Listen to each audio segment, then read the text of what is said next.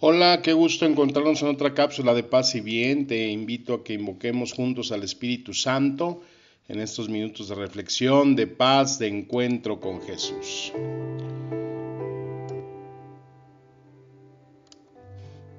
Te voy a compartir el Evangelio de San Lucas capítulo 4. En aquel tiempo Jesús lleno del Espíritu Santo regresó del Jordán.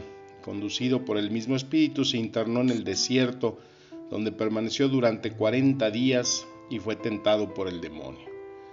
No comió nada en aquellos días y cuando se completaron sintió hambre. Entonces el diablo le dijo, si eres el Hijo de Dios, dile a esta piedra que se convierta en pan. Jesús le contestó, escrito está, no solo de pan vive el hombre.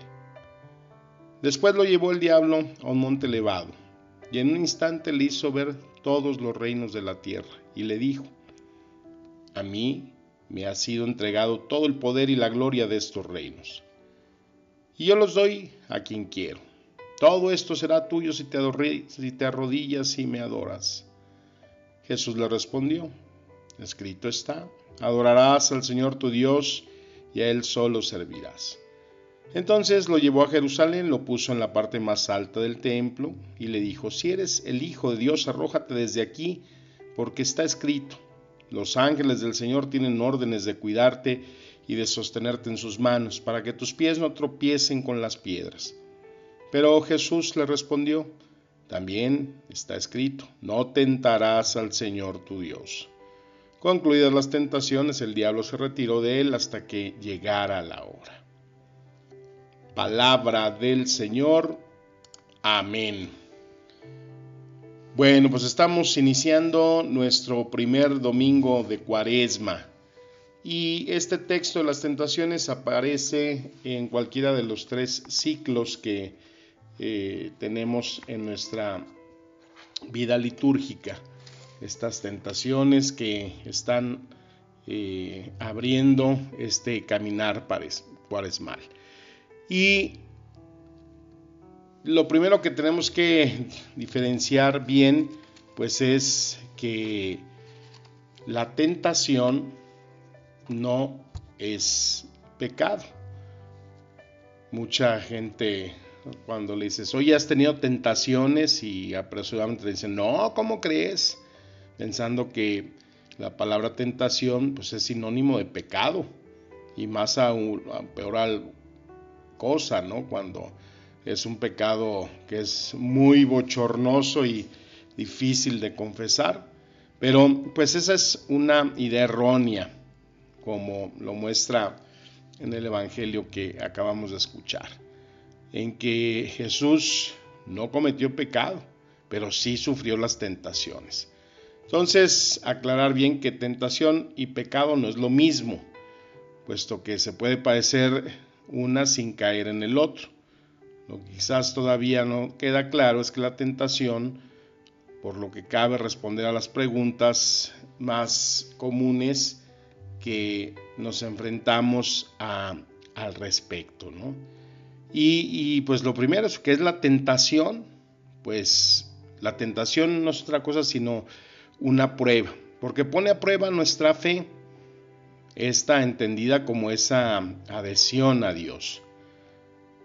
Experimentamos la tentación cuando tienes la oportunidad de pensar, de decir, de hacer o dejar de hacer algo contrario a la voluntad de Dios que siempre nos pide amar y hacerle el bien al prójimo. ¿no? Es el mensaje que el Papa Francisco, basado en el texto de Gálatas 6, nos dice, no nos cansemos de hacer el mayor bien que podamos y en esta cuaresma pues es un buen eje para seguir.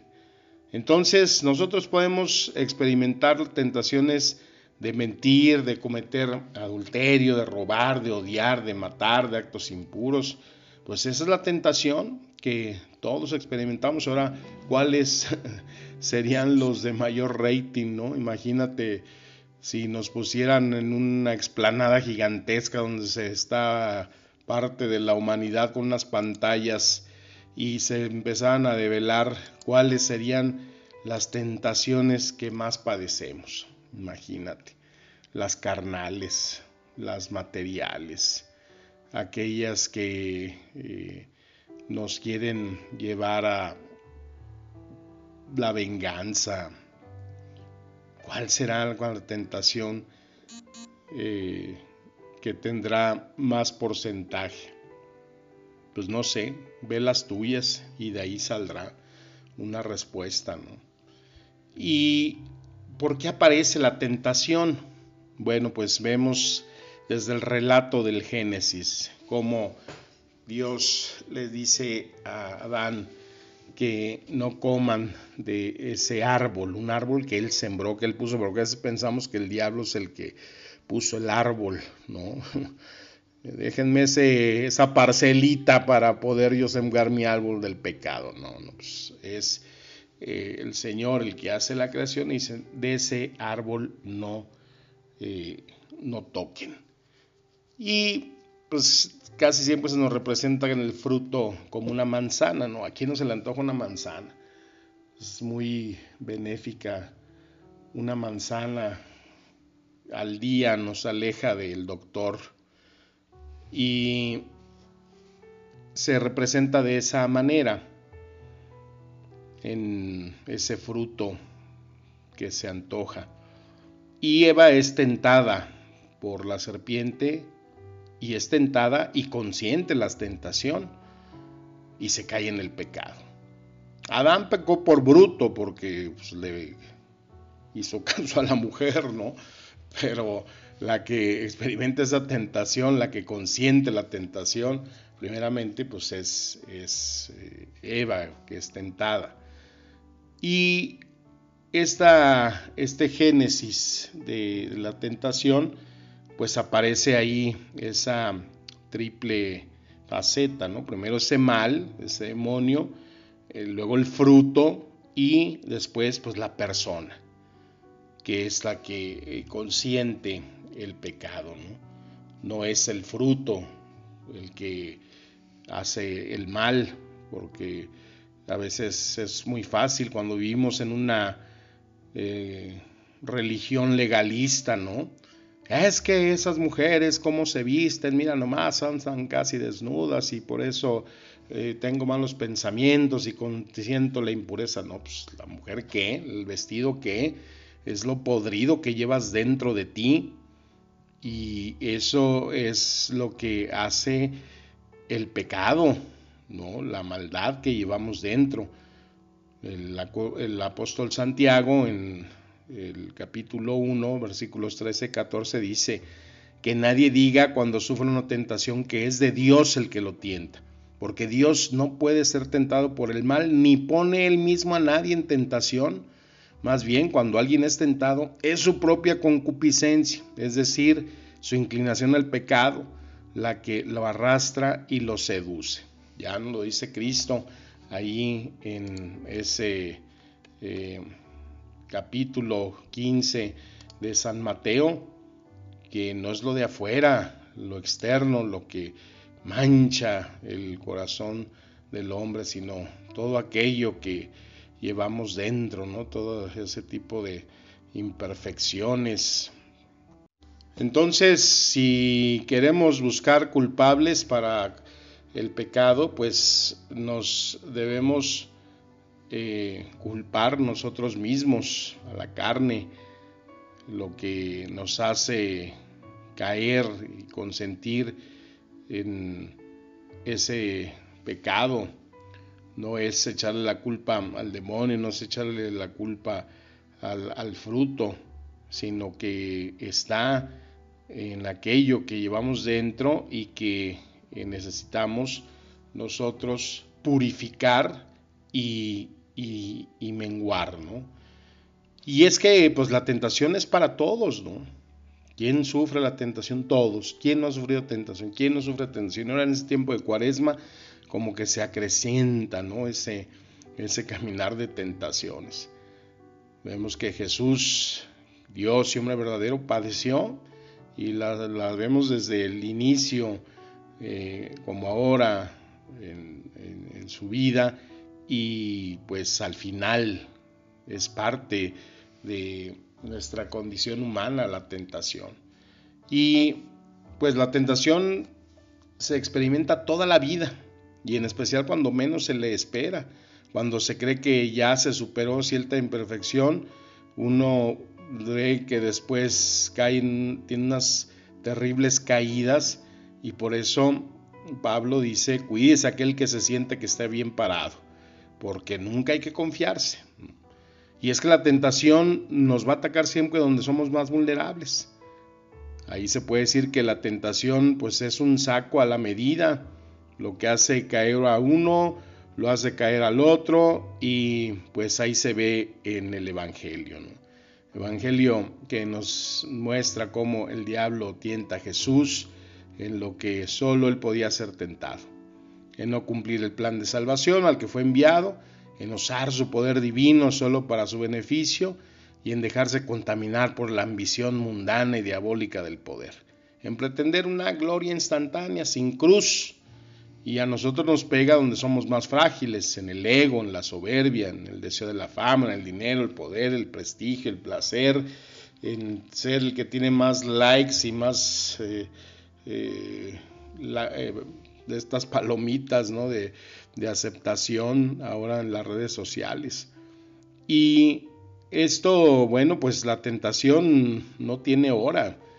¿Cómo se da esa tentación? Pues siempre va a empezar con un pensamiento que nos pasa por la cabeza. San Francisco de Sales decía que hay que diferenciar la tentación que llega a veces sin buscarla y de la que nos da deleite, que sucede cuando en lugar de rechazar esa tentación se le acoge, ¿no? La estamos consintiendo. imagínate que discutes eh, con tu jefe, ¿no? Y dices, ay viejo maldito, lo quisiera matar, ¿no?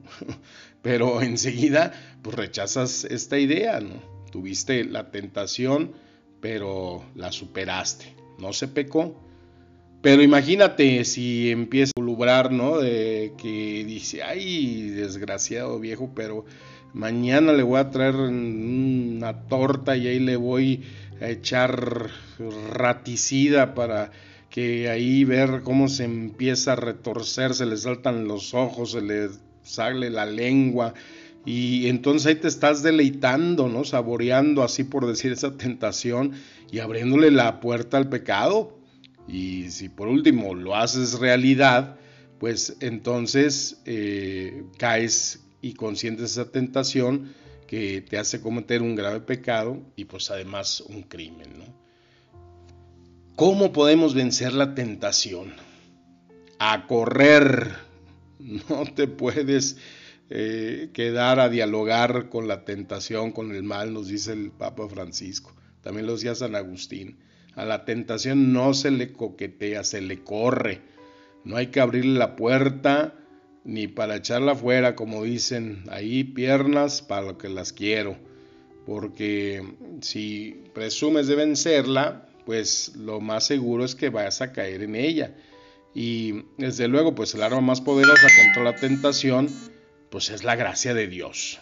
Dice San Pedro, estén atentos porque su enemigo el diablo ronda como, como un león rugiente buscando devorarlos, pero resístanle firmes en la fe. Y eso es, pues, cómo se puede resistir, cómo se puede estar firme en la fe, pues acercándonos más a Dios en la oración, en la lectura de su palabra, en la confesión, en la Eucaristía, en nuestros sacramentos. Y pues también reconocer que por qué caemos en la tentación, pues por confiadotes, ¿no? Porque si yo sé que ahorita eh, me propuse no comer pasteles, por decir, eh, y voy a una eh, pastelería, empiezo a coquetear pensando que pues como lo prometí, no voy a caer, pues por confiadotes, ahí estamos muchas veces preparándonos de una manera para dejarnos llevar y arrastrar por esa tentación. Y podríamos pensar que por qué Dios permite que seamos tentados. Bueno, pues quizás porque ganamos mucho espiritualmente cuando vencemos la tentación. Decía San Francisco que gracias a la tentación aprendemos a desconfiar de nuestras débiles fuerzas y a tomarnos más firmemente de la mano amorosa de Dios, a pedir su gracia y abandonarnos confiadamente en su misericordia. Entender que la tentación no soy yo el que la vence, es la gracia de Dios.